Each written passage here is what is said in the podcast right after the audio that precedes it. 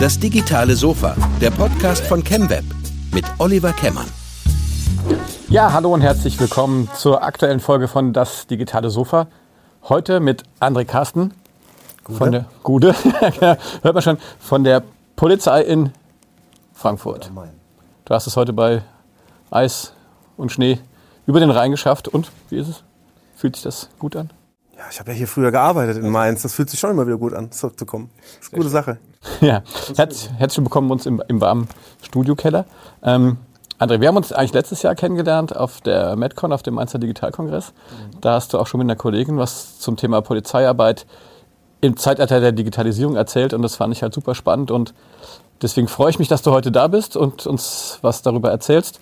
Unseren letzten Dreh mussten wir quasi kurzfristig verschieben, weil du nur noch äh, schnell geschickt hast. Ich habe einen Einsatz, ich muss ran. Das passiert manchmal. Das ist halt echt Polizeiarbeit, ja. Und äh, deswegen zeigt es einfach auch nur, ähm, wie wichtig eigentlich dein Job ist. Ähm, aber wie immer, fang doch mal vorne bitte an. Einfach erzähl kurz, wo du herkommst, was du gemacht hast, wie deine Ausbildung war, warum du das machst, was du heute machst. Und ähm, nimm dir ruhig Zeit und erklär das mal ein bisschen. Wie ich da hingekommen bin, wo ich heute bin. Ja. Also es gibt immer so ein, so, ein, so ein Tafelbild von mir, da sind irgendwelche mathematischen Gleichungen drauf, die ich nicht verstanden habe. Das habe ich mal als Meme verwendet, wenn ich erklären muss, wie ich zur Polizei gekommen bin. Also ein bisschen sehr komplex, aber ich versuche es echt so kurz wie möglich zu halten. Also ich bin erst mit 27 zur Polizei, ähm, habe vorher versucht, Germanistik zu studieren in Mainz, um es auch zu beenden. Jemand hier im Raum hat es geschafft. Äh, Ich habe es nicht geschafft, aber ähm, was nicht schlimm ist, weil auf dem Weg, ne, das Studium sollte ja auch dazu dienen, sich zu finden und alles. Und ich habe dann in der Zeit sehr viele Studentenjobs gemacht. Ich habe am Flughafen als Ramp Agent gearbeitet. Ich habe im Kino als Filmvorführer gearbeitet. Ich habe versucht, mit Musik mein Geld zu verdienen, was einigermaßen auch ging. Dann habe ich ähm, ein bisschen in der Werbung zeitweise verbracht als Texter, aber das war dann auch äh, eher von kurzer Dauer und habe in der Zeit dort gemerkt, ähm, dass das alles nicht so das ist, was ich will. Ich habe einfach ein Blatt Papier genommen, leeres, und draufgeschrieben, was ich von einem Job will, ganz frei heraus. Habe das verschiedenen Leuten gezeigt und gefragt, ja, ich brauche das hier für die Agentur, wir müssen hier bla bla bla. Was ähm, für ein Job fällt mir da ein, wenn du das liest, diese Worte? Und dann ganz ohne Gedanken, Leute, die mich gut kennen. Und dann stand überall auf eins und zwei Polizeiarbeiten. Da habe ich schon gesagt so, ja, okay, weil ich hatte nie dran gedacht, zur Polizei zu gehen als kleiner Junge. Also nicht, dass ich was gegen die Polizei hatte, um Gottes Willen, aber ähm, es stand nicht auf der Agenda. Und dann habe ich gesagt, naja gut, wir machen den Gegentest. Ich bin auf Webseiten der Polizei gegangen, habe geguckt, was erwarten die von ihren Teilnehmern, habe das auf ein anderes Blatt geschrieben, habe das anderen Leuten gezeigt und gefragt, naja, hier, wir eine Agentur, kennst du irgendwie zwei, drei Leute, passt das so, was ist wer, wer, wer könnte es machen? Und dann stand ich überall auf eins und zwei verstärkt und dann habe ich am nächsten Tag beworben und sechs Monate später war ich damals noch bei der Rheinland-Pfälzischen Polizei. Da habe ich angefangen.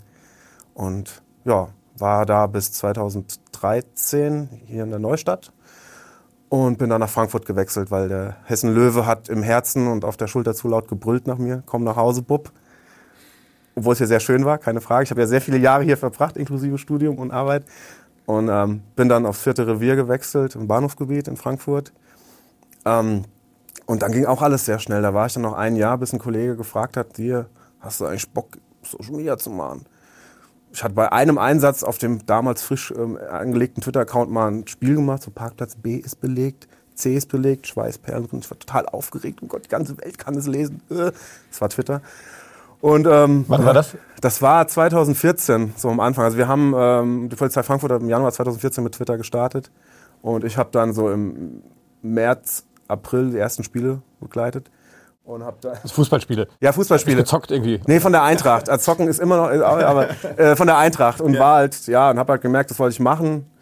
Und ja, dann hat er gemeint, willst du meinen Job machen? Dann hab ich halt, äh, von heute auf morgen den ganzen Job und ähm, hab dann hin und her gerungen. Und dann habe ich gesagt, ja, mache ich. Das, das klingt nach einer Chance. Und von da an ist das passiert, was man heute als die Social Media Arbeit der Polizei Frankfurt kennt. Ja, ähm, da würde ich an zwei Stellen gerne mal nachhaken. Also, ah, was stand denn auf dem Zettel drauf? Was hast du denn da drauf geschrieben? Oh, auf dem ersten Zettel. Ja. Oh, das war ein ganz klassisch. Das klang, klingt ziemlich banal, so viel mit Leuten zu tun haben, draußen sein, die Möglichkeit, so es klingt, die Möglichkeit haben, mit dem Fahrrad zur Arbeit zu fahren und duschen zu können. Es waren ganz viele Sachen. Ähm, sich ständig weiterbilden zu können, also nicht auf, dem, auf einem Ort stehen zu müssen. Es stand eigentlich nichts Klassisches dabei, irgendwie, was man vielleicht denken würde, hm, Polizist, Leute festnehmen, das Gesetz verteidigen. Oder für, genau, da stand gar nicht drauf. Es waren ganz andere Sachen, die für mich einfach dazugehören, dass man glücklich im Job ist und dass man den jeden Tag gerne macht. Und interessanterweise war diese rein ähm, unemotionale Entscheidung, einen Job anzunehmen, die beste in meinem Leben. Weil alle anderen, die ich eher emotional entschieden habe, die haben komischerweise nicht so geklappt. Ja. Und das, obwohl ich ein sehr emotionaler Mensch bin. Ja. Wer hätte es gedacht? Ja, das ist ja spannend. Das finde ich cool. Ähm, und ähm, das Zweite ist, ähm, du hast aber eigentlich eine klassische Ausbildung als Polizist gemacht. Ne? Also was ja. hast du denn, äh, wie war denn deine Polizeiarbeit, bevor du quasi in den digitalen Bereich gewechselt bist. Was hast du da gemacht? Also das ist damals schon der gehobene Dienst quasi gewesen in Rheinland-Pfalz. Das ist ein dreijähriges Studium an einer, einer ähm, Fachhochschule. Und ja, da lernt man alles. Da ist eine Grundausbildung dabei, in der man quasi Selbstverteidigung lernt, viel Sport macht, die Schießausbildung, Festnahme, Durchsuchung, so diese ganz klassischen Sachen.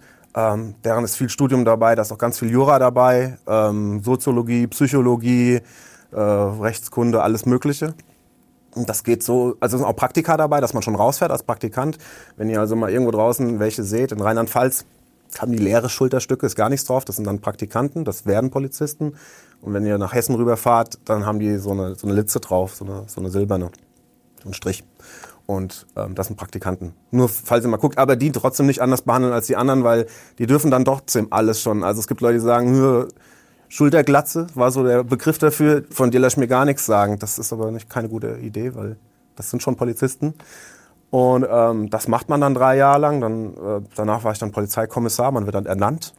Äh, Beamter ähm, auf Probe. Man muss erst noch zeigen, was man kann. Also man wird nicht so leicht, wird man nicht einfach Polizist, dass wenn man das Auswahlverfahren besteht, zack, fertig, Beamter fürs Leben. Das sind schon ein paar Jahre des Schweißes auf der Stirn, ne, wo viel passieren kann in der Ausbildung. Man kann sich ja schwer verletzen und dann deswegen ausscheiden. Die zwei Jahre zur Probe und das ist schon so ein bisschen, man erarbeitet sich diesen Beamtenstatus, finde ich, bei der Polizei schon. Also, und dann ähm, war ich ein Jahr bei der Bereitschaftspolizei in Hechtsheim. Das sind die klassischen Einsätze, Demonstrationen, Fußball, Objektschutz fahren irgendwo. Und dann war noch ganz klassische Streifendienstarbeit äh, hier in der Neustadt gewesen. Das war ja auch das Dienstgebiet hier, hat dazugehört. Und das ist halt, wie man sich vorstellt, noch ne? Streife fahren, Anzeigen aufnehmen, so Schlägereien fahren, so Einbrüchen, Rechtsberatung geben, als das. Und dasselbe habe ich in Frankfurt dann ja auch gemacht, auf dem vierten Revier im Bahnhofsgebiet. Und dann kam dieser krasse Turn eigentlich, dass ich quasi wieder Werbung gemacht habe für jemanden, obwohl ich das ja eigentlich nicht mehr machen wollte. Aber da es hier eine Herzensangelegenheit war bei der Polizei, lief das automatisch so. Und ja. Hast du einen, einen speziellen Bezug zu, zu, sozialen Medien? Also vorher gehabt, privat irgendwie? Oder fandst du einfach nur dieses Aufgabengebiet spannend? Oder gibt es da auch noch eine, so eine Art digitale Heritage bei dir? Früher gezockt, weiß ich, keine Ahnung, irgendwie so? Ja, also zocken seit C64-Zeiten, Anfang der 80er.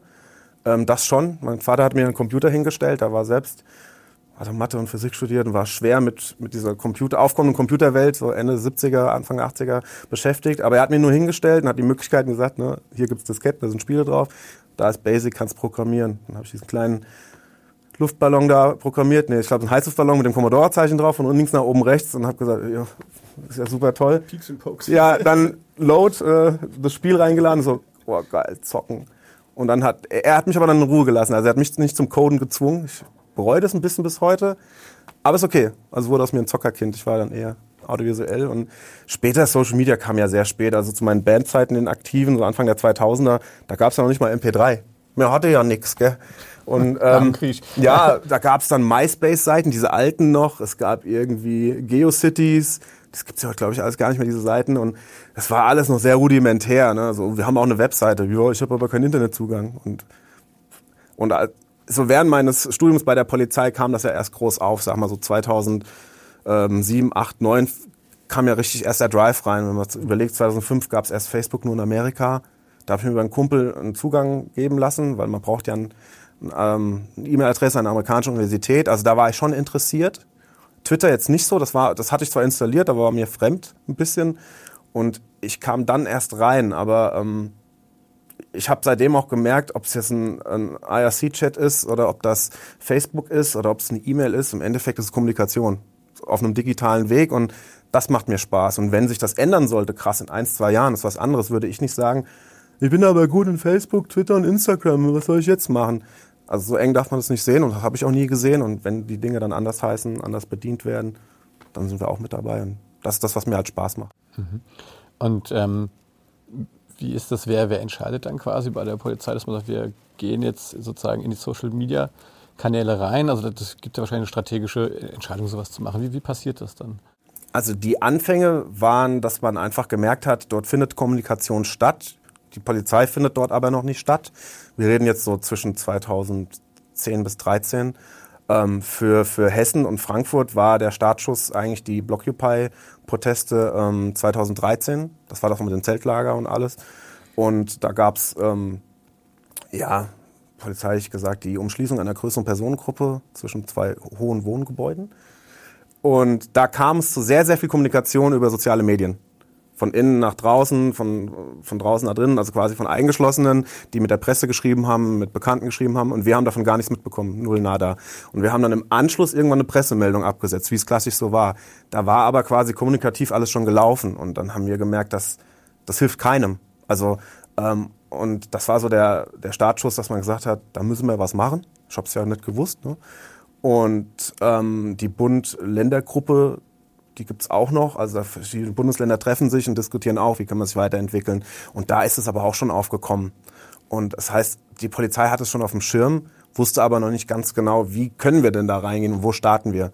Und äh, mein Kollege äh, Dennis Seger, der hatte dann damals bei PÖ gearbeitet, Presse- und Öffentlichkeitsarbeit vom Polizeipräsidium Frankfurt.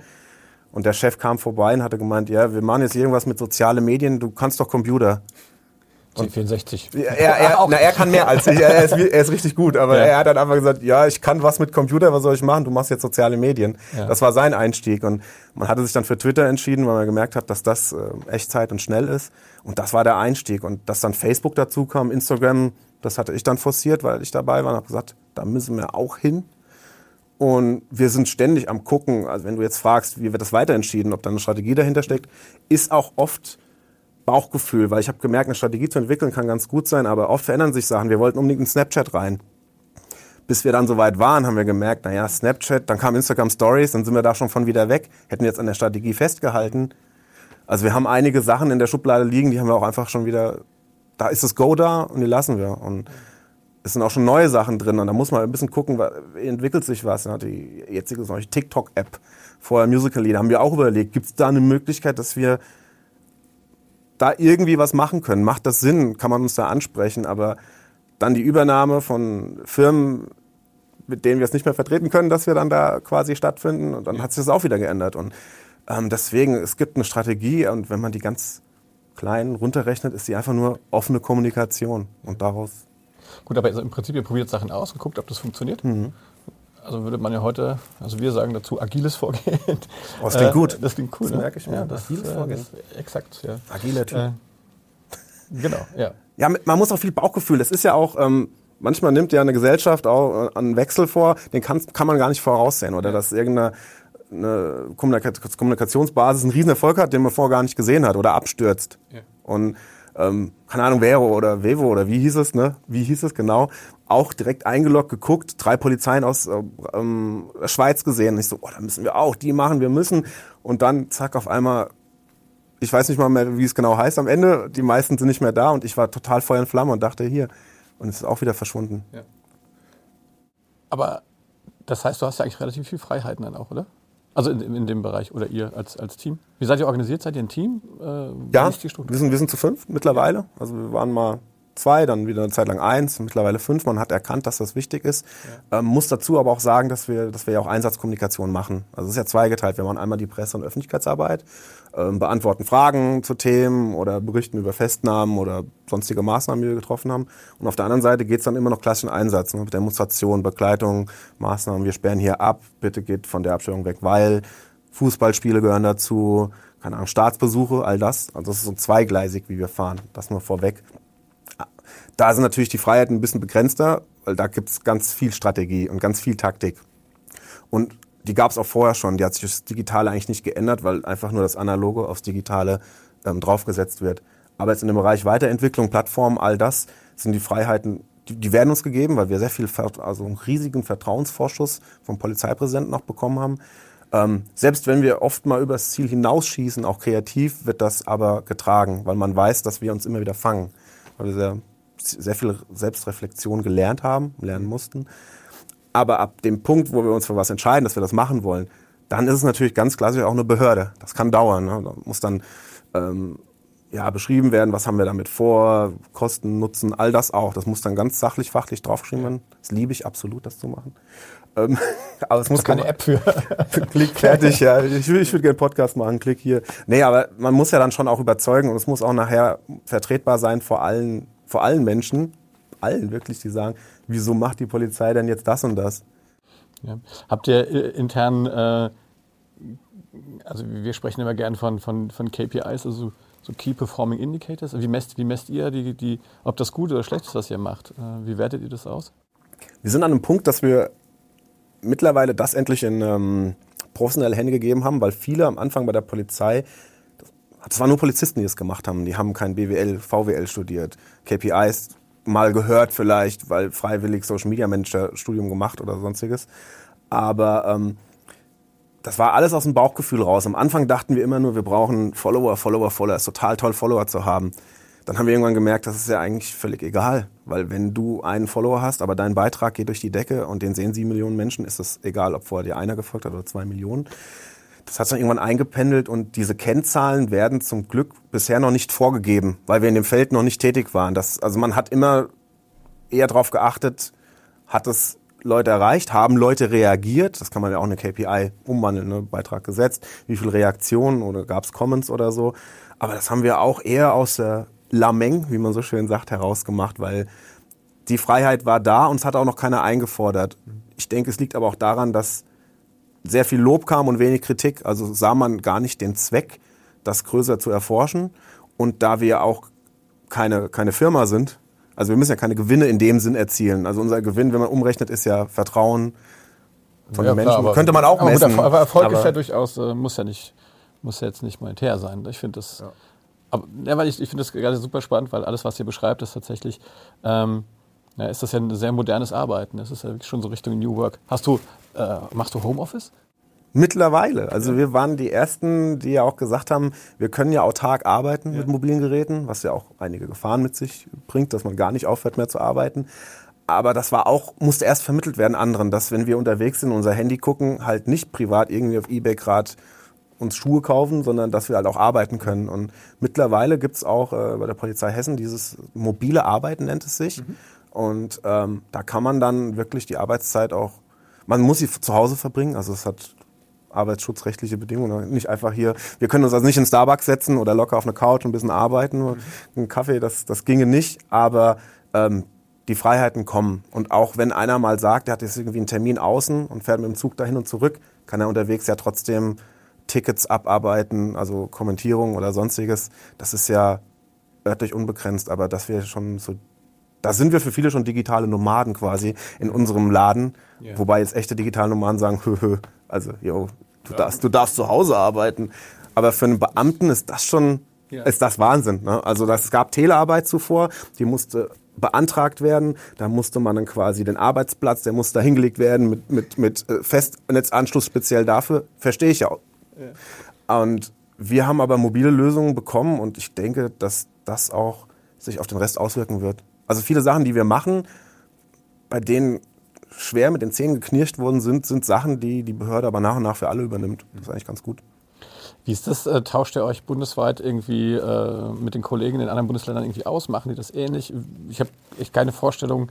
Ähm, ist das, seid ihr der äh, Vorreiter oder ähm, dem, mit dem was wir machen? Ja, genau, ja, wie ihr das, wie ihr das macht. Äh, ich finde das ja äh, klasse und äh, gibt's, obwohl das ja Ländersache ist, gibt es dann trotzdem einen bundesweiten Austausch? Ja, der, der hat früh, statt, schon, früh stattgefunden. Also ich denke so 2000, ich muss überlegen, 2014, glaube ich, ich will jetzt nicht falsch, irgendwo 2013, 14 muss gewesen sein, hat Berlin ähm, im Oktober den ersten Workshop ähm, veranstaltet. Dann sind halt alle Social Media Teams der Polizeien der Länder ähm, von der Bundespolizei dahin gefahren und wir haben uns ausgetauscht. Das hatte Workshop-Charakter. Man hat eine einzelne Sessions gehabt, man hat über Sachen gesprochen, man hat die zusammengetragen. irgendwann hat sich dann auch der Barcamp-Gedanke reingetragen. Der wird von der Deutschen Hochschule der Polizei veranstaltet. Also die haben sich das auf die Fahne geschrieben.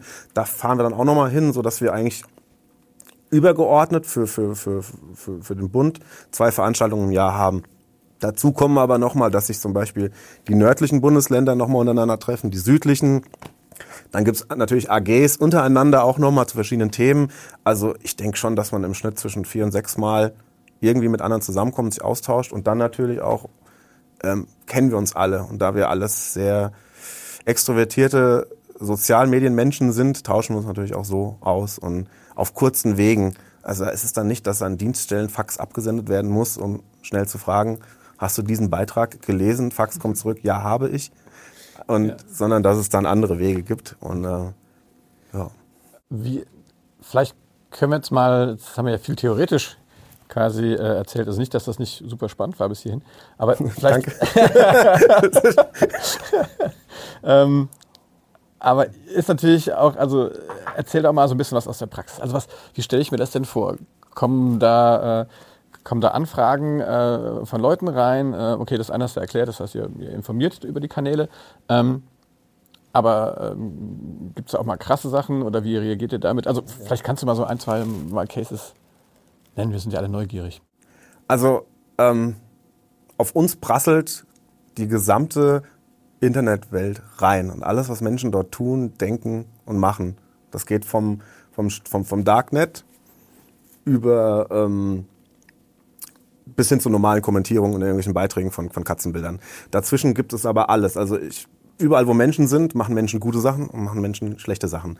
Das ist im Digital nicht anders, weil das sind dieselben Menschen, die draußen rumlaufen, die hier sitzen, die da schreiben. Da gibt's solche und solche. Und was wir festgestellt haben, am Anfang war das ein bisschen vorsichtiger und da war es ein ganz normaler Austausch. Da war der Arbeitstag so, dass wir halt reingegangen sind, haben eine Pressemeldung quasi ein bisschen lockerer formuliert in Facebook eingestellt, bei Twitter vielleicht den Link auf die Pressemeldung und dazu gab es dann erste Fragen. Na, wie war das denn und habt ihr den und wie geht's weiter und das haben wir dann munter erklärt. Und daraus ist halt in den letzten Jahren, also wir kriegen auch gesellschaftliche Wandel gut mit, ähm, diese ganzen Hass-Postings, die es auch gibt, die gehen bei uns auch ein. Dann hast du ruckzuck mal einen Beitrag und eigentlich geht es um Autogeschwindigkeitsregelung oder einen Überholvorgang auf der Autobahn und auf einmal hast du da drunter 2000 Kommentare.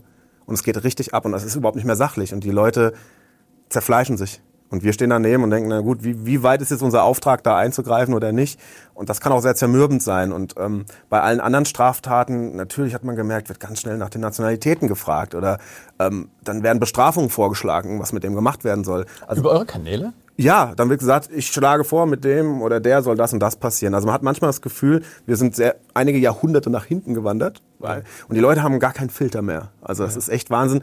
Ich sage aber, Großteil der Menschen verhält sich dann eher wie damals auf dem Jahrmarkt, wenn da oben einer am Galgen stand, die in der dritten, vierten, fünften Reihe standen. Ne? Dieses, ja, mach das mit ihm, genau. Wenn man dann, was haben sie genau gesagt? Sie was, sie was. Das hat sich nicht geändert, aber Menschen bleiben Menschen, ich glaube über die Jahrhunderte, das hat sich äh, nicht geändert. Aber das hat unsere Arbeit verändert, dass wir schon schauen, wie hart moderieren wir, wie hart ziehen wir die Regeln durch. Wir haben auch schon Anzeigen geschrieben, wenn das zu weit geht. Wenn da einer einen anderen mit dem Tode bedroht, der schreibt das natürlich nur so, ne? Mhm. Aber wir klingeln dann bei ihm zwei Tage später und sagen, hier, Rechner mit, ähm, Sie mit. Und mhm. ja, aber ich habe das doch nur da geschrieben. Sag, ja, geht aber halt nicht, ist trotzdem eine Straftat. Und ähm, das sind die Sachen, die wir machen. Und das vermischt sich mit dem, was ich vorhin gesagt habe, halt auch noch diese Einsatzwelten. Wenn wir eine Demonstration haben, die sehr aufwühlend war, sage ich mal, dann zieht die noch Tage danach Kommentare hinter sich und die kommen dann auch mal unter einem süßen Polizeihundebild, dass wir entgegen der Ansicht vieler Kollegen nicht nur posten, also wir posten auch andere Sachen außer Hundebilder. Für viele Kollegen sind es aber nur Hundebilder, wenn sie drauf gucken. Und ähm, da muss man halt auch gucken, dass man im engen Austausch ist, dass man auf der Arbeit ähm, sich mit der Pressestelle austauscht. Also wir sind an die Pressestelle angegliedert als Team Soziale Medien. Das heißt, die Pressestelle sind die, die Pressesprecher, die man so kennt, ne, die, die Aussagen machen in der Uniform zu irgendwelchen ähm, Taten, die passiert sind. Und dann sitzt da noch die Webredaktion. Und ähm, das ist nicht so, dass wir irgendwo in einem einzelnen Raum oder unten wie die IT-Crowd im Nichts sitzen und keiner interessiert sich für uns. Wir sind also mittendrin und dann muss das schon abgesprochen werden. Das heißt, wir können manche Sachen nicht einfach nur beantworten. Das muss ja stimmig sein. Mhm. Aber andere Sachen jetzt, wenn du fragst, wie so ein Tag abläuft, ist schon, ähm, wir nennen das die entspannten Tage. Vielleicht waren nicht ganz so schlimme Straftaten passiert. Ähm, wir haben ein positives Bild von Kollegen einstellen können, die vielleicht im Streifenwagen sitzen und Eis ähm, essen und dann kann man mit den Leuten mal ganz normal reden. Das wäre draußen aber auch nicht anders. Und ich sage, eigentlich ist unser Arbeitstag da nicht so groß anders wie an anderen Stellen, weil dasselbe passiert, nur halt digital. Aber wenn du jetzt fragst, wie, ob wir in Uniform arbeiten, nee, ich arbeite so. Aber ich würde eine Uniform anziehen, wenn ich müsste. Aber ich, Ja. bisher musste ich nicht. Also das ist das Gute. Wir haben da ziemlich viele Freiheiten in, in dem Bereich. Und ähm, ansonsten stehen da zwei Rechner, es steht ein Internetrechner da und steht ein Arbeitsplatz von der Polizei da, der nur im Polizeinetz agiert. Fünf Bildschirme stehen bei mir, das sieht schon sehr Hightech aus. Für viele Kollegen denken auch, die sind kaputt, die stelle ich mir nur hin. Ähm, wir haben Mobilgeräte und arbeiten dann mit einer Software, ähm, die halt die ganzen Kommentierungen und Likes zusammenfasst, wie, wie, wie quasi ein Mailprogramm. Und das nennt sich dann Tickets bei uns und die können wir dann abarbeiten. Und da, ja, das ist das Tagesgeschäft und dazu kommen halt dann noch Ad-Hoc-Sachen, die passieren, wie bei unserem letzten Termin und die man dann lösen muss. Also ähm, wir haben eigentlich nicht den Tag, den es gibt. Also jeder Tag ist auch bei uns anders. Und äh, ja, wenn du jetzt von Cases sprichst, ähm, aktuell kann man zum Beispiel sagen, ist Radfahren in Frankfurt für uns das größte Thema, weil wir damit am meisten konfrontiert werden. Ähm, über Radfahrspuren, über Autofahrer, wie die mit Radfahrern umgehen, bauliche Maßnahmen. Das kann schon mal so sein, dass du dann von 400 Tickets, die du am Tag bearbeitest, sind 350 von Radfahrern. Das heißt, die posten irgendwie hier, der hat mich zugeparkt oder keine Ahnung. Die posten vor allem ganz viele Bilder von Faltparkern Ja, ja. oder von Situationen, die sie erlebt haben. Damit müssen wir ja auch umgehen und, und das machen. Und ähm, Cases ist immer schwierig. Ich, ich, ich glaube jetzt, du suchst nach so, was mir im Kopf geblieben ist. Und Ja, ich kann ich kann das sehr vielschichtig in vorstellen. fünf Jahren ist halt äh, auch viel zusammengekommen und ich überlege immer, Was war denn das netteste Erlebnis, an das du dich erinnern kannst? was mir direkt so in den Kopf kommt. Ja, ich meine, meistens sagt man, ah, die ganzen Hater, was weiß ich, und irgendwelche Trolle und so. Aber gibt es auch Leute, die dann sagen, hey, cool, ähm, Also das ist das Interessante bei unserem Job. Es gibt wenig von, das war das Krasseste und das war das Schlimmste. Das, ist, das passiert dann auch häufig in einer größeren Anzahl. Also die positiven Sachen zum Beispiel waren nach dem Einsatz von Blockupy, da kam also die Demo, wo die Stadt gebrannt hat, man muss es ja fast so sagen, ähm, waren viele Kolleginnen und Kollegen waren verletzt und der Zuspruch, der dann kam und auch dieses oh, lasst den Kopf nicht hängen, werdet wieder gesund, ist ja schlimm, was mit euch passiert ist. Wir stehen hinter euch, ihr seid unsere Polizei und das tat schon gut. Und wir haben das dann auch gesammelt und haben rund 1000 Kommentare davon ausgedruckt und haben die halt ins Polizeipräsidium wie so, ein, so eine Allee gestellt, dass die Kollegen auch mal sehen, da wird Anteil genommen. Weil draußen bekommt man das nicht mit. Wenn du draußen an einem, an einem Einsatztag, wenn du arbeitest, mal zweimal Danke bekommst, dann ist das schon sehr viel. Und im Netz ist es natürlich dann potenziert, weil dann da tausende von Leute was schreiben. Ja. Und das sehen wir auch als unseren Auftrag. Und das sind eigentlich immer die positiven Sachen, wenn die Leute sagen, wir stehen hinter euch und wir finden es gut, was ihr macht und danke. Oder auch wenn sie mal Feedback geben, allein beim Reifenwechsel. Also das sind die vielen kleinen Dinge. Und man muss schon sagen, der Großteil der Kommentare uns gegenüber ist positiv. Also, und das hilft den Kollegen auch, weil man oft draußen das Gefühl hat, es ist gar nicht so. Weil wenn du als Polizist draußen arbeitest, wirst du ja nie zu was Schönem gerufen. Es wird immer zu was Negativem gerufen. Es ist was passiert. Jemand ist verletzt, irgendwas ist kaputt gegangen, es gibt Streitigkeiten. Es ruft ja keiner an. Ich habe hier eine wunderschöne Blume gefunden. Ich wollte Ihnen sagen, können Sie mal vorbeikommen, sich angucken. Nein, wir werden gerufen, wenn die zerrissen worden ist, wenn mit der Blume jemand einem das Auge gestochen hat, den anderen die Blume mitgebracht haben, weil er der Liebhaber von der anderen ist, was weiß irgendwie sowas. Dann kommen wir. Und dann kann man schon mal auf die Gedanken kommen, dass die Welt vielleicht gar nicht so gut ist. Und dann sehen wir es unseren Job, den Kollegen auch das mitzubringen. Hey, das ist, Ja. das klingt jetzt alles sehr emotional, äh, Nein, empathisch, das- aber das gehört dazu. nee, nee, das finde ich gar nicht. Ich finde das gerade, das ist ein, ein guter Punkt. Was würdest du denn sagen, jetzt bist du knapp fünf Jahre dabei, kann man da, oder für dich selber, was würdest du sagen, was ist denn dadurch deutlich besser geworden in der Polizeiarbeit? Durch digitale Medien?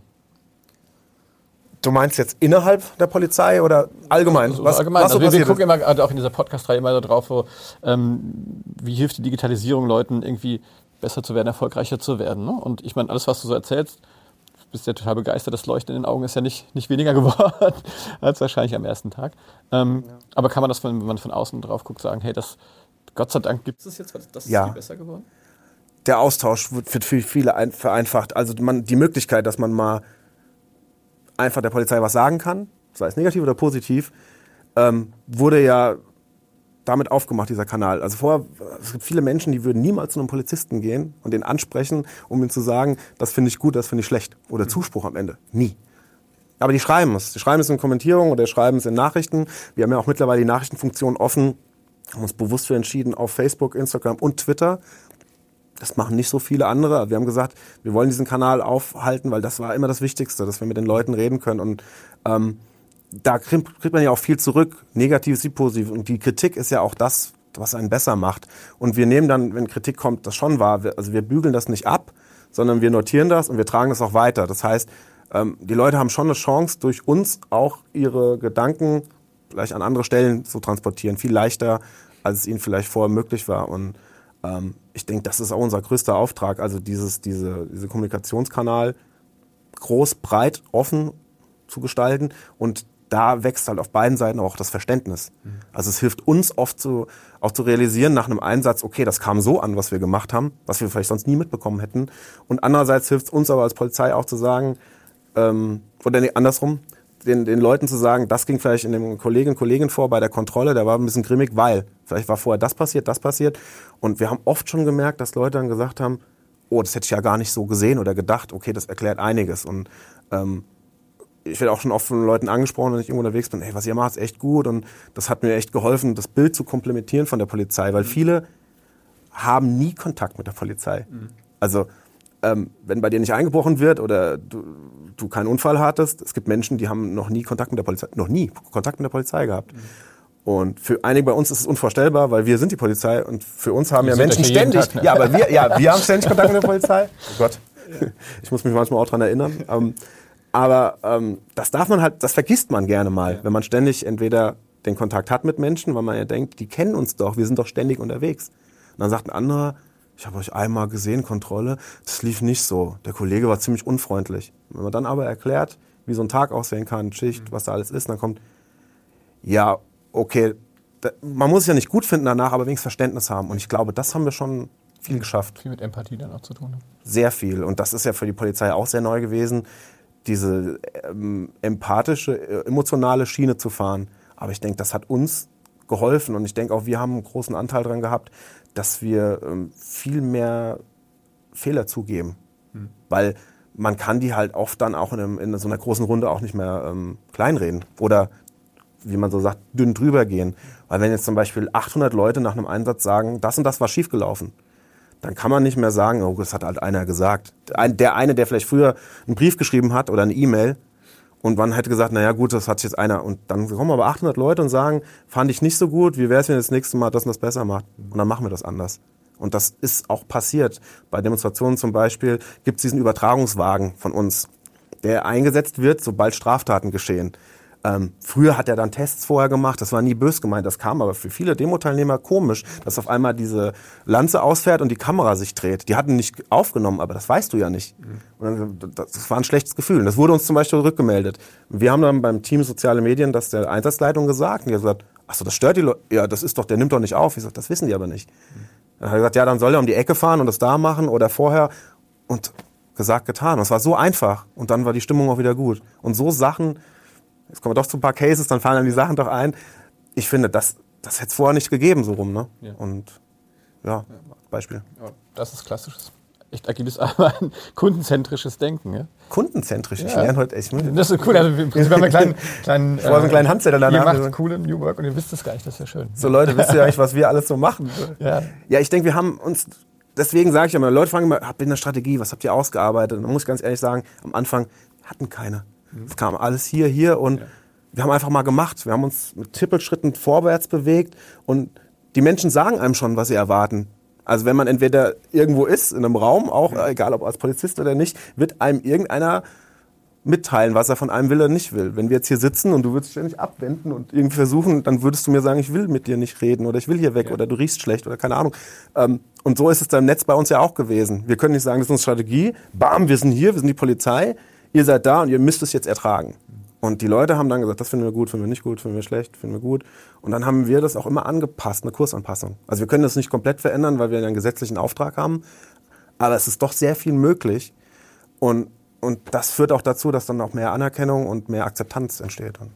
Ja, klar. Ja, weil das klingt jetzt alles sehr groß, aber. Nee, gar, nee, gar nicht. Ich finde, das, das, ist, äh, ne, das kann man auch runterbrechen auf ganz viele andere Sachen. Und in dem Moment, wenn ich dem meinem Kunden, also euren, also den Bürgern zuhöre und ernsthaft zuhöre, ja, ähm, verständnisvoll zuhöre, dann kann ich mein Produkt in dem Fall natürlich auch verbessern. Ja? Und dann hast du natürlich mehr Erfolg. Also das ist eigentlich ein ganz... Nicht aufzwingen. Genau. Ja, also, ja auch wie gesagt, wichtig ist, glaube ich, dass man nicht irgendwas macht und sagt so, friss und stirb, ja, sondern dass man zu, zuhört.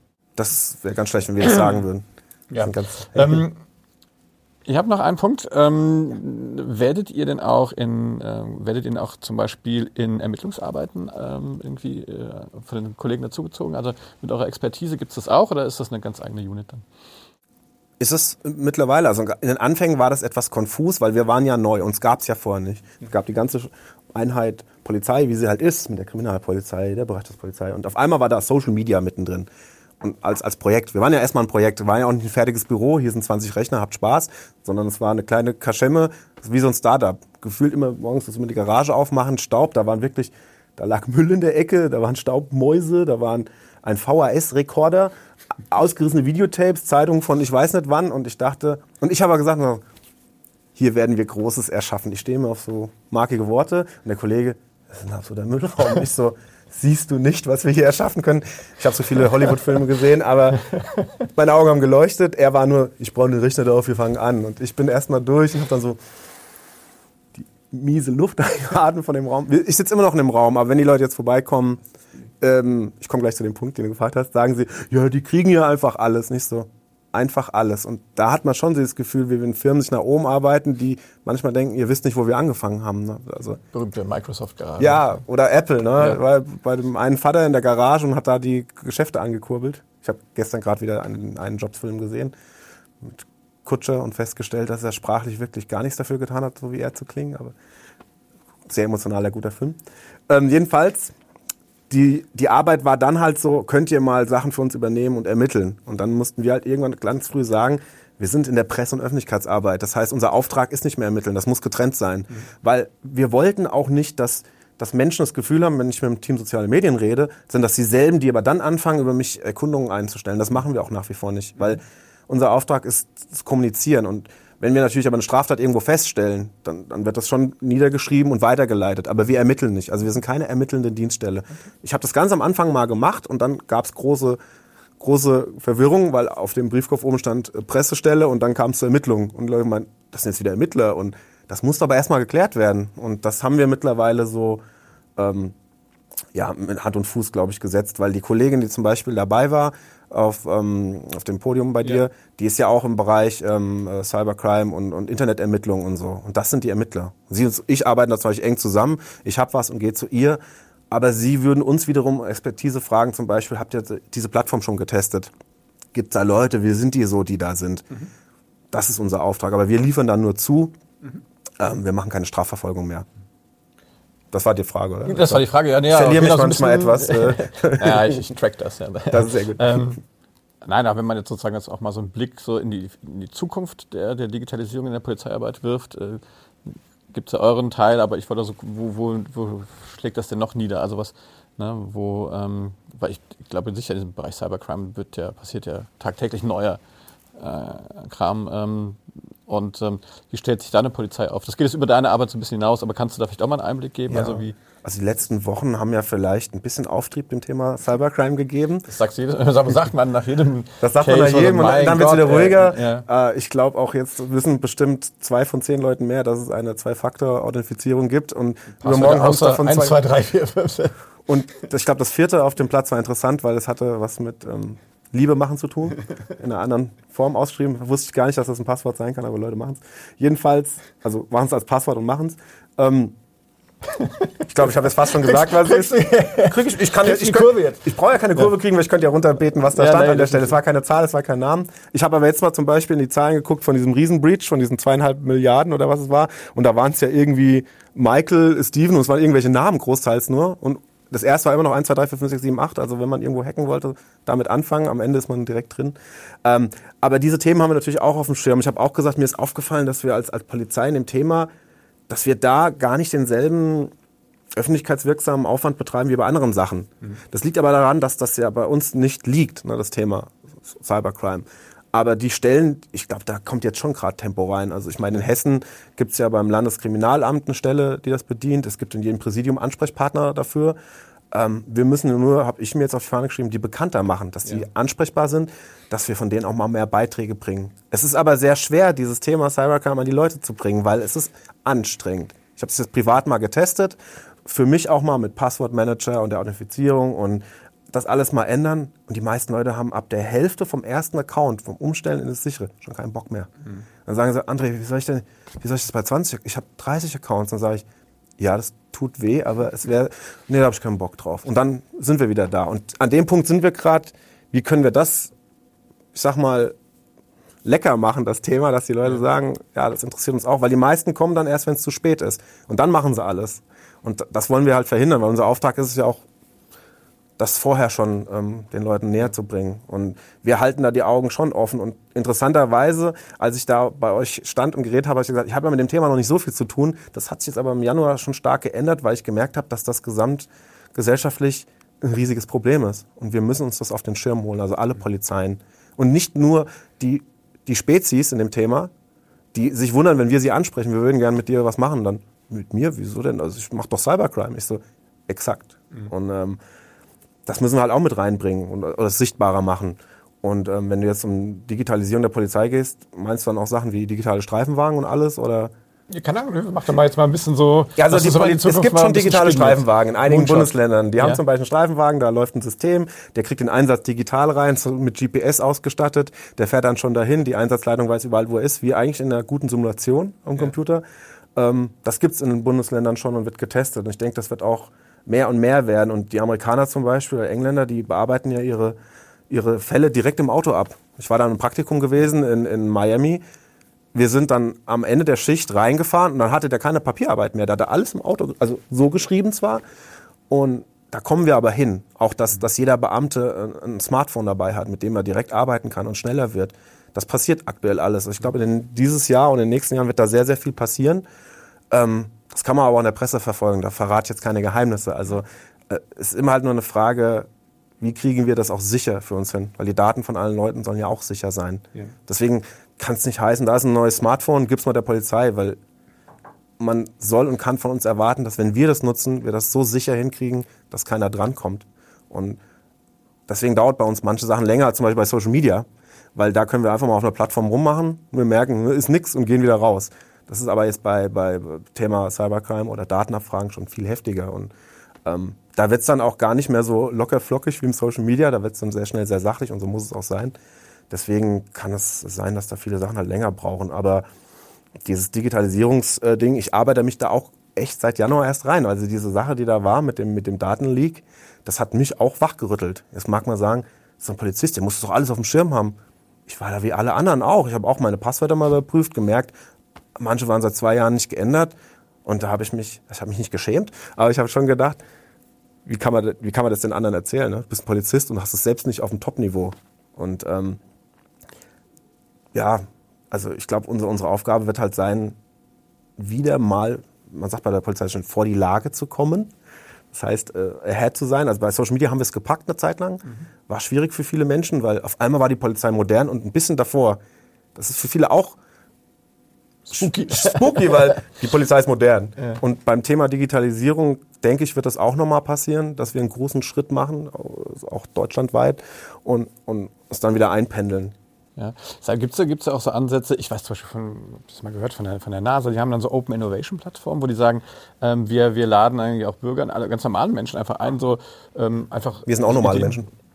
Ja, die würden ja euch auch einladen. Ich sage kann- muss ja kein Weltraumforscher sein, um zum Beispiel so ein paar Themen einfach, äh, um sozusagen den Horizont zu erweitern und sagen, wie, wie stellt ihr euch das denn vor? Also, Gibt es da eine Möglichkeit, auch als Bürger zu partizipieren? Also wenn ich eine Idee habe, kann ich die bei euch irgendwo äh, einreichen? Macht ihr mal so einen Hackathon oder sowas, wo ihr sagt, hier, geht's so? Seid ihr schon so weit? Das hast du mich jetzt äh, Ja, sagen wir so, neugierig gemacht. ich weiß davon noch nichts, aber Ja. ich habe mir es auf die Fahne geschrieben, es zu erforschen und zu erfahren. Ich bin da auch gerade sehr dran. Die Kollegen sind auch so ein bisschen, André, jetzt bist du nur im Thema Cyber, jetzt machst du da rum, jetzt bist du wachgerüttelt. Und ich so, ja, entfacht, das Feuer ist entfacht, ich will das wissen, ich will gucken. Und ich habe es mir jetzt persönlich auf die Fahne geschrieben, dass ich gucke, dass man das nach vorne treibt und macht. Weil ich denke, auch da ähm, ein schnellerer Kontakt hergestellt werden kann, weil viele von, den- von den Computerspezialisten, den IT-Nerds und den allen sind uns gegenüber vielleicht auch eher so die haben, die haben wir noch gar nicht äh, angesprochen groß. Und vielleicht ist das das nächste große Ding, dass wir das machen und zusammenbringen. Und wir suchen ja auch immer mal wieder Leute aus der Branche, aber ähm, wir sind halt Beamte. Ne? Und da müssen auch viele wissen, wollen sie das? Wollen sie dann bei uns arbeiten und das machen? Und ähm, das ist schon spannend. Aber so ein Hackathon oder so, klar. Man muss aber dann immer gucken, wie kann man das mit den gesetzlichen äh, Regeln ja. in Einklang bringen, was wenn die Polizei zum Beispiel Leute einlädt, die dann versuchen, irgendwo digital einzubrechen und also weit müsste ja gar nicht gehen. Aber ja, so wäre es ja manchmal. Ja. Aber, ne? Der Auftrag wäre dann, ja. Penetration-Test haben. Haben wir, in, haben wir in zwei Wochen einen da, der Aber siehst du, das gibt auch Wort. Ja, ja. Penetration-Test, ich kann dir sagen, dass über 50% der Polizisten an Straftaten denken, an diesem, an diesem Problem. Aber an körperliche Straftaten. Das ist halt, okay. das ist jetzt kein schlechter Wort, das meine ich ernst, wir, weil wir, das ist dieses digitale Thema. Ja. Also in Tippelschitten, ne? Also ich, wenn wir jetzt Social Media kam, war schon richtig so boom, war mittendrin. Wenn wir jetzt noch mit dem anderen kommen, Schritt für Schritt ja. bringen wir das mit. Aber ich glaube, wir sind eine gute, ein gutes Zugpferd dafür, für das ja. Thema, das breit aufzustellen. Wenn dir was das würde mich jetzt interessieren irgendwie, weil normalerweise hört man immer nur so, keine Ahnung, die Politik oder wer auch immer, die holen sich Berater von außen rein. Machen sie so bestimmt. Was, ja, nee, aber also andersrum die Frage, seid ihr schon mal von jemandem gefragt worden, ob, also würdet ihr auch jemanden sozusagen beraten? Schon. Wir beraten andere? Ja. Weil ich meine, ihr, ihr habt da viel Erfahrung, ihr habt da ganz einen coolen Prozess aufgesetzt. Ach, du meinst wir als Social Media Menschen? Ja. Also könnt, ich habe das schon mal testweise gemacht, also unentgeltlich, ähm, abgesprochen, mit dem Chef natürlich. Habe ich zum Beispiel bei, vor, vor Bäckern gesprochen. Ja. Also vor, ähm, ich glaube, das war Bäckereiinnung oder ähm, und habe hab einfach mal, um zu testen, sind das dieselben Welten und habe gemerkt, es ist eigentlich immer egal, weil wir immer mit Menschen reden. Und ich habe dann über meine Arbeit gesprochen, habe das dann umgewandelt, wie es mit Bäckereien auch gehen können, gehen kann. Und dann haben wir alle gemeint, das stimmt ja sogar, ach super, wie man zum Beispiel kostengünstig Social Media machen kann. Und kostengünstig meine ich 0 Euro, mhm. weil das ist quasi unser Budget. Wir schalten ja keine Werbung und sonstiges. Also wir haben ja nur über die Kommunikation die Leute gewonnen und dann wurden alle schon sehr schnell hellhörig. Wie geht das mit, mit kleinem Personalaufwand, wenig Geld? Und da habe ich gemerkt, das kann für Leute dann schon gerade ja. im, im, Mittelstand und drunter sehr interessant sein. Und, aber ich habe das auch nur einmal gemacht, um es zu testen, wie es ist und auch gemerkt, ich bin nicht der Typ dafür, weil ähm, das Polizeithema treibt mich schon an und das andere sollen andere machen, sogenannte Speaker. Ich sehe mich nämlich nicht als äh, Was hervorragend performt als Speaker. ja, ich habe mein, mein Ding halt gemacht. Ich bin halt, wie ja. ich bin und die Leute müssen auch damit dann klarkommen, dass ich halt sehr flapsig daherkomme. Nie disrespektierlich, aber ähm, die waren sehr sehr reserviert erstmal alle. Die saßen da, man, was ist jetzt mit ihm, wie er da rumläuft? Der sieht gar nicht aus wie ein Tatort, also eher wie der Täter im Tatort. Und ähm, man muss auch noch kurz sagen, welchen Dienstgrad man hat, damit man überhaupt. Welchen Dienstgrad hast du? Polizeihauptkommissar. Alter, hey. und, du so, und du so, ah, was ist das nochmal? äh, es, sind, es sind drei silberne Sterne auf der Schulter. Also, ähm, Schon was in so ein, ein Schulter Fukuhila oder so das Also weit weg von der Glatze, ja. Also äh, sowieso, aber ähm, ähm, nee, es, es, wird nicht an Haaren gemessen, was wir auf der Schulter haben. Also es ist nicht so. Aber ähm, ja, diese Was habt mit meinen Haaren hier, sag mal. Ich nicht, es ist alles gut. Ich meine, viele denken ja immer, ich trage eine Baseballkappe, weil ich unten drunter irgendein Desaster habe. Aber ich sage einfach, ich bin morgens zu faul. Ich muss Social Media machen, ich habe keine Zeit für die Haare. Ich glaube, also wir werden auf jeden Fall ein Bild posten. Ja, können wir gerne machen. Weil wenn das jemand hier im Audio, ja. im Audio-Podcast hört, der hat ja gar keine ja. Idee. Aber zu der Frage nochmal abschließend ja, genau. mit der Beratung Danke, von anderen. Wir werden immer wieder gefragt und ich, ich denke auch, diese Beratung, man kann so dieses Wissen doch gerne teilen. Also ich denke auch nicht, dass das, dass das ähm, Geld kosten sollte, wenn man zum Beispiel Gary Vee nimmt, der immer sagt, ich sag euch alles, ich habe da kein Problem mit euch alles zu sagen, was ich mache, weil ich bin bereit für die Competition oder so. Gut, das ist jetzt dann sehr, sehr ähm, im Bereich äh, Wirtschaft, aber ich sehe es genauso, weil ich habe nichts zu verlieren. Ich bin auch sonst immer unterwegs gewesen, wenn mich irgendwo einer anspricht und mich fragt, dann sage ich dem es auch, wenn ich Zeit habe. Ja. Ich habe auch schon mich mit Leuten im Kaffee vom Präsidium getroffen quasi dieses Coffee with a Cop, aber ein bisschen anders. Und dann haben wir kurz gebabbelt, wenn die Zeit da war. Also ich klassisch offline. Offline. Also analog über Digitales gesprochen. Ähm, gehst du irgendwo, ähm, die Zeit ist echt am Fliegen. Wir kommen jetzt mal so ein bisschen so, äh, äh, zum Schluss. Ich habe jetzt noch also zwei Sachen, so ein bisschen was, was können wir so noch mitnehmen. Also A, ähm, was, wenn jetzt jemand äh, das hört oder sieht und richtig sagt, oh, das ist ja cool, da würde ich gerne mitmachen. Ähm, sucht ihr immer Leute? Kann man sich bei euch irgendwie bewerben? Irgendwie, was muss man dann tun? Ich muss mal gucken. Ich glaube, es ist aber gerade eine. Ja, um es kurz zu sagen, wir hatten bis vor kurzem eine Bewerbung offen, zum Beispiel für einen ähm, PR-Beraterin, ähm, Berater ja. in unseren Reihen. Das heißt, jemand externes. Ähm, wir haben da immer für gekämpft, dass wir uns öffnen, dass wir nicht nur aus Polizeireihen das bestücken. Und da kamen auch extrem viele Bewerbungen rein. Da sind wir gerade am, am gucken. Und ich glaube auch nicht, dass es die letzte Stelle in dem Bereich war, weil die Polizei auch gemerkt hat, ähm, dass es Sinn machen kann, da Leute von draußen zu holen. Ansonsten, wenn man sagt, naja, hm, Polizei interessiert mich aber auch, äh, steht der klassische Weg offen. Man wird Polizist und Polizist. Das meine ich eigentlich. Man sagt dann im Studium die gleichen mal, Sachen auf dem Zettel stehen haben wie du damals. Kann alles passieren. Ja. Das, ich denke, das schadet nicht, weil das auch eine breite Basis für, für Kommunikationshandwerkszeug gibt. Weil, weil du als, als Polizist halt so vielen Lebensumständen stattfindest, mit Leuten redest, du kriegst so ein breites Bild, das hilft auch natürlich mit denselben Leuten später zu sprechen. Als wenn du jetzt extrem wohlbehütet oder extrem verwahrlost aus einer Ecke kommst, dann müsstest du dir das erst noch anders aneignen, ja. wo das auch helfen kann. Aber beides hilft am besten. Ja. Also ich sag mal, breit aufgestellt sein, bei Kommunikation immer gut, weil sonst ist sie sehr einseitig. Und ähm, wenn man dann Polizist wird, dann macht man vielleicht ein bisschen Streifenarbeit oder eine Bereitschaftspolizei. Und dann macht es schon noch Sinn, dass man vielleicht ein paar Jahre gemacht hat, damit man auch die Arbeit ein bisschen kennt. Und wenn man dann sagt, hey, ich würde gern zu euch, weil ich habe eh mit, mit, Musik ein bisschen was am Hut, ähm, mit, mit ähm, Bildbearbeitung, Video, Text, sonstige Kreative, dann immer gern her, weil die Leute gibt es auch bei der Polizei, das glaubt man nicht. Es gibt nicht nur diesen, das ist das Bild, was viele noch haben, ja. aber bei uns gibt es alle möglichen Leute. Es gibt auch mich bei der Polizei. Und wenn ich das oft sage, dann komme ich irgendwo rein, nie glaubt einer, dass, wenn, wenn er mich nicht kennt, reinkommt, dass, der, dass das der Bulle ist. Also wenn ich manchmal reinkomme und sage, hey, wann kommt eigentlich dieser Bulle nachher von diesem Vortrag? Und dann, ja, haben Sie den schon gesehen? Das ist echt ein komischer Typ, mit viel gehört, aber so, ja, und dann, ja, André Carsten, ich muss mal hoch, gell, ich mal und das ist immer das, ja. immer das Ding, ja. Das gefällt dir aber auch, hä? Ich mag das sehr. Ja. Das ist dieses, das, das, Leute überraschen auch, weil, weil oft die Äußerlichkeiten dann doch, das kann man jetzt zwar nicht sehen, wenn man es nur hört, aber ja. ich habe ja einen Hoodie an und eine schwarze Baseballkappe und etwas weitere Hosen und Weißwandschuhe, ähm, für die, die es nur hören. Ähm, dann hat man das Bild eher nicht im Kopf, aber wir kämpfen dafür, dass man es vielleicht doch auch im Kopf hat. Ja. Dass Polizisten halt auch so bunt sind wie alle anderen und auch so Typen wie ich. Also da draußen, wenn es so Leute gibt, die wie ich ticken, kommt ruhig in den Laden, der ist super. Und es gibt vor allem bei der Polizei für jeden Platz. Also es ist so vielfältig, das klingt jetzt eine super Werbeveranstaltung, aber ich hätte es gar nicht gedacht, weil überall, wo Menschen sind, machen Menschen auch böse Sachen. Das heißt, die Polizei muss es da auch geben. Das heißt, ob du jetzt Taucher bist, ob du gerne Heli fliegst, ob du gerne mit äh, Hunden arbeitest, ob du gerne zeichnest, sprichst, Video drehst, keine Ahnung, alles, äh, Chemiker bist, also alles. Es gibt bei uns auch alles. Das klang jetzt, als hätte ich das einschieben müssen. Ne? Ich kann sagen, ja. Nein, ich bin einfach, ich bin einfach nur überzeugt von, ich Nein, bin sehr überzeugt davon. Ehrlich, das kann ich, ich jetzt hier wirklich auch echt Best Job I've ever had. Also ich bin Merkt das schon, extrem gern Polizist. Ja. ja, das ist auch, glaube ich, wichtig, wenn man da brennt, dass man das auch so macht.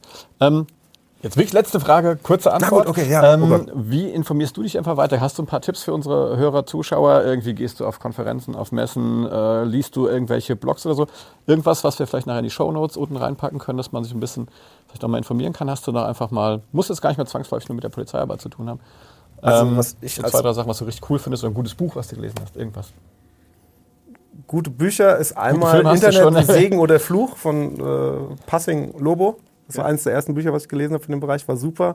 Das Für und Wider zum Beispiel. Äh, ich lese äh, river.de, diesen News-Aggregator morgens, weil das gerade im Bereich Social sehr wichtig ist, aber im Endeffekt eigentlich die beste Zeitung ist, die ich auch je gelesen habe. Ja. Ich lese aber auch ganz klassisch eine ähm, regionale Tageszeitung aus Papier. Ja. Einfach... Ähm, es klingt so, weil ich das schon immer gemacht habe. Äh, ich will es so lange machen, wie es geht und ähm, gehört auch dazu, weil da oft Berichte sind, die gar nicht online auch gebracht werden, gerade im, im, regionalen Bereich. Regional ist auch sehr wichtig. Ähm, das ich, äh, YouTube folge ich den typischen Großen. Ne? Ich folge Peter McKinnon als Fotograf, da nimmt man viel mit. Äh, Casey Neistat. Das sind alles outside of the box Sachen, aber die wir alle dann zurückfeuern. Ich folge da aber auch ganz vielen Gaming Kanälen, ne, die zum Beispiel mit den Spielen, die ich spiele auf der Plattform, wieder. den folge ich halt auch. Aber sagen wir mal so ein Gros von 20, 30 Leuten. Aber ich kann gerne auch, wenn das gewünscht ist, das zur Verfügung stellen, was der andere Carsten sich so folgt, genau, den er abonniert genau, hat. Da bin ich Liste, offen. Dann packen wir das unten auch rein. Dann vielleicht Spotify, welche Podcasts ich höre. Das ist nicht nur fest und flauschig höre ich ganz viel, aber auch äh, den Podcast von Curse zum Beispiel, der jetzt ähm, ja was für Gedanken Meditation und so. Ja, ganz auch abgefahren. Krass. Sowas. Ja. Und ansonsten Äh, Facebook experimentiere ich gerade rum. Da hatte ich 1000 Likes. Die habe ich gerade alle mal rausgenommen und habe nur noch abonniert. Und jetzt ist Facebook etwas ratlos mit mir. Ich weiß nicht mehr, welche Werbung es ausspielen soll. und so Experimente mache ich auch manchmal.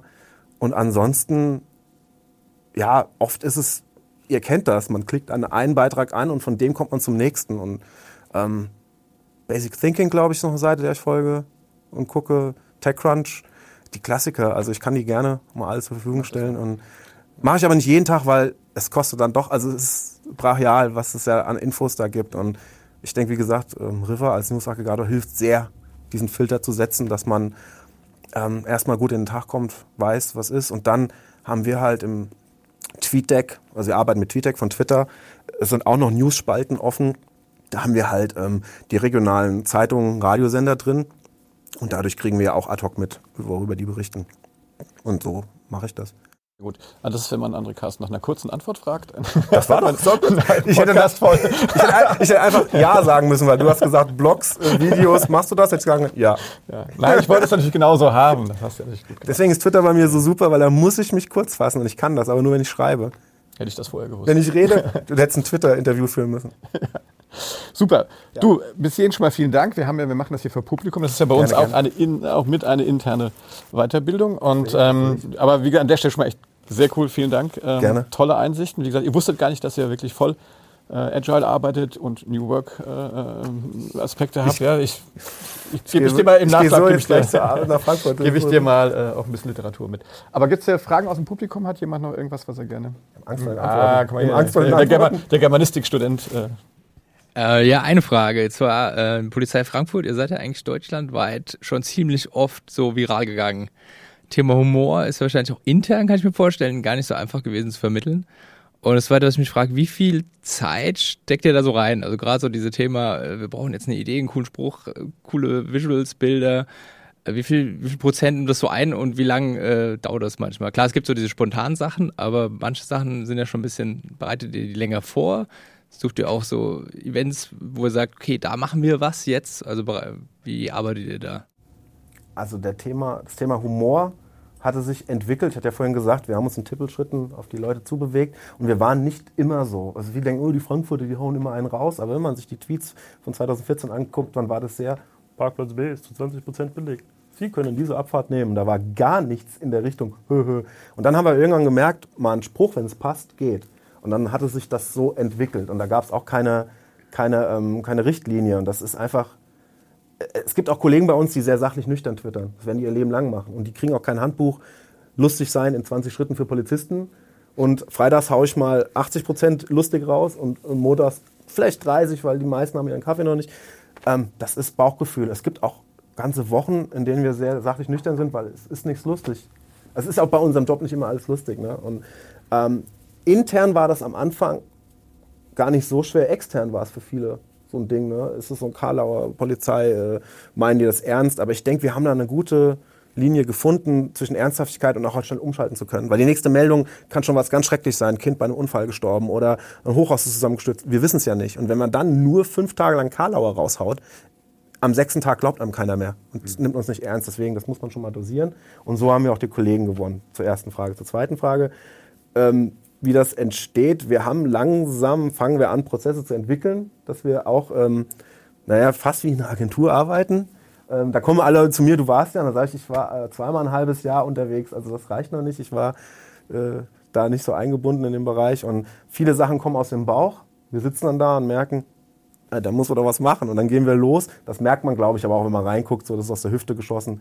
Dann haben wir aber jemanden ins Team bekommen, der saugut fotografiert und dann geht es schon so, zum Beispiel GIFs. Wir haben jetzt Animated GIFs, ja, die sind in Giphy drin und kommen bald in Tenor. Wussten auch nicht viele, man kann es ja sagen, ist ja kein Geheimnis.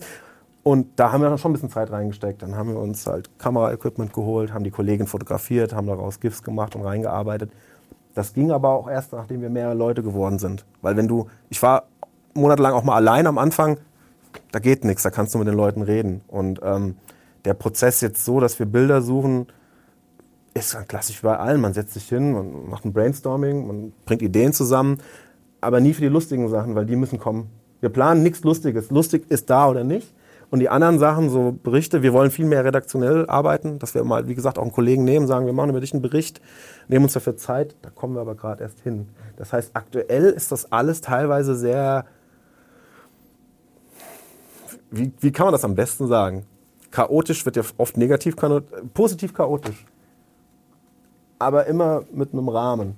Also wahrscheinlich würden einige sagen, oh Gott, das hätte ich nie gedacht, dass so arbeitet, aber ähm, ihr könnt auch gerne mal bei uns vorbeikommen für einen halben Tag, Tag und es euch einfach angucken vor Ort. Und dann. In die Garage. In die große Garage, die an der Dickesallee steht mit den fünf Stockwerken, ja. Ähm, wir können auch eine Garagensession machen. Also ich kann dir keine direkte Antwort geben, wie du merkst, weil ihr gibt es nicht. Es ist jedes Mal anders und wir sind jetzt gerade dabei, einen Prozess zu entwickeln, dass das mehr in eine Form kommt. Ich weiß noch nicht, wie ich mich damit fühle, weil vorher dieser freie Radikal fand ich eigentlich ganz gut. Wie, wie seid ihr im Team? Ganz wenn ich dazwischen fragen darf, aber wie seid ihr im Team organisiert? Gibt es einen Chef oder sowas? Oder seid ihr. Äh, also das schon. Also wir sind kein absoluter äh, Wirrwarrhaufen äh, mit langen ja. Hippies, die Musik machen. Also wir sind schon noch die Polizei. Hm. Wir haben, nee, wir haben Sach, also einen Sachratenleiter, wir sind eine Sachrate. Sachrate ist ein Untergebiet eines Sachgebiets von der Pressestelle. Wir heißen PÖ11. Presse- und Öffentlichkeit 11 ist quasi von der Pressestelle, die PÖ 1 ist, das Untergebiet. Da gibt es dann halt einen Chef und danach gibt es aber ein ganzes Team. Und ich gehöre auch zu dem Team. Aber das Team ist sozusagen, sag ich mal, auf Augenhöhe organisiert. Ja, auch, auch unser Chef führt quasi aus Augenhöhe. Der ist mit, mit dabei. Der macht dann zwar den administrativen Kram, aber der macht auch, ähm, beantwortet Tweets und macht Fotos und macht Einsätze mit, das will er auch. Und das ist auch super. Und demnach sind wir eigentlich alle sehr gleichberechtigt mit dem, was wir machen. Da gibt es dann keinen, der mehr darf oder weniger darf. Das ist alles ein Ding. Und man sieht es ja an den verschiedenen Kürzeln, wenn wir antworten. Und ähm, ja, also das ist sehr äh, basisdemokratisch dann da. Kann man das so sagen? Du hast wahrscheinlich einen tollen Fachausdruck, einen Englischen wieder dafür. Ich wüsste jetzt. Nö, das hat mich jetzt nur, nur so interessiert. nur noch ein paar lernen. Und er hat eine top, nicht kurze Antwort bekommen. genau. Gibt es noch mehr Fragen? Wir haben alle Angst, dass ich so rede, gell? Ich glaube auch, ja. draußen auch so gewesen. Wahrscheinlich. Sie können eine Barverwarnung annehmen oder ich äh, erzähle Ihnen was dazu. Ich erzähle was. Und der Kollege immer, lassen Sie ihn. Okay. Und dann habe ich den Leuten ein äh, Verkehrserziehungsgespräch gegeben. Danach gesagt, ich zahle. Ich zahle. Was? Nee, nee, das müssen Sie sich jetzt zu Ende anhören. Das, okay. ist, äh, das war also schon immer so. Hazy James. Ja, so ist er. André, vielen Dank. Jetzt mache ich den Schluss. Jetzt mache ich ja, radikal, ich mache frei radikal ja, Schluss. Das, äh, ähm, ja. Vielen Dank, dass du da warst. Das Gerne. war echt äh, lang. sehr unterhaltsam, sehr lang, äh, aber auch sehr, nee, sehr cool. Ich finde echt, das sind echt Einblicke, die man sonst so nicht kriegt und passen aber auch genau zu unserem Thema. Also wie verändert Digitalisierung die Welt? Ähm, wie, äh, welche Vorteile hat man? Wie, ne, wie wird auch Erfolg quasi beschrieben. Ja, und ich finde mal einfach diesen Blick hinter die Kulissen zu werfen, das war großartig. Vielen Dank, dass du da warst. Gerne, danke. Und ähm, ja, das war das digitale Sofa. Äh, da rein. Das war das digitale Sofa mit André Kasten von der Polizei in Frankfurt. Wenn es euch gefallen hat, gebt uns einen Daumen hoch, ein Like, abonniert den Channel, empfehlt uns weiter. Äh, wenn ihr noch Ideen habt, was wir besser machen können, kürzere Antworten oder solche Sachen, so Schnickschnack, dann schreibt uns eine E-Mail an das digitale Sofa at chemweb.de. In diesem Sinne, tschüss, bis demnächst. Tschüss.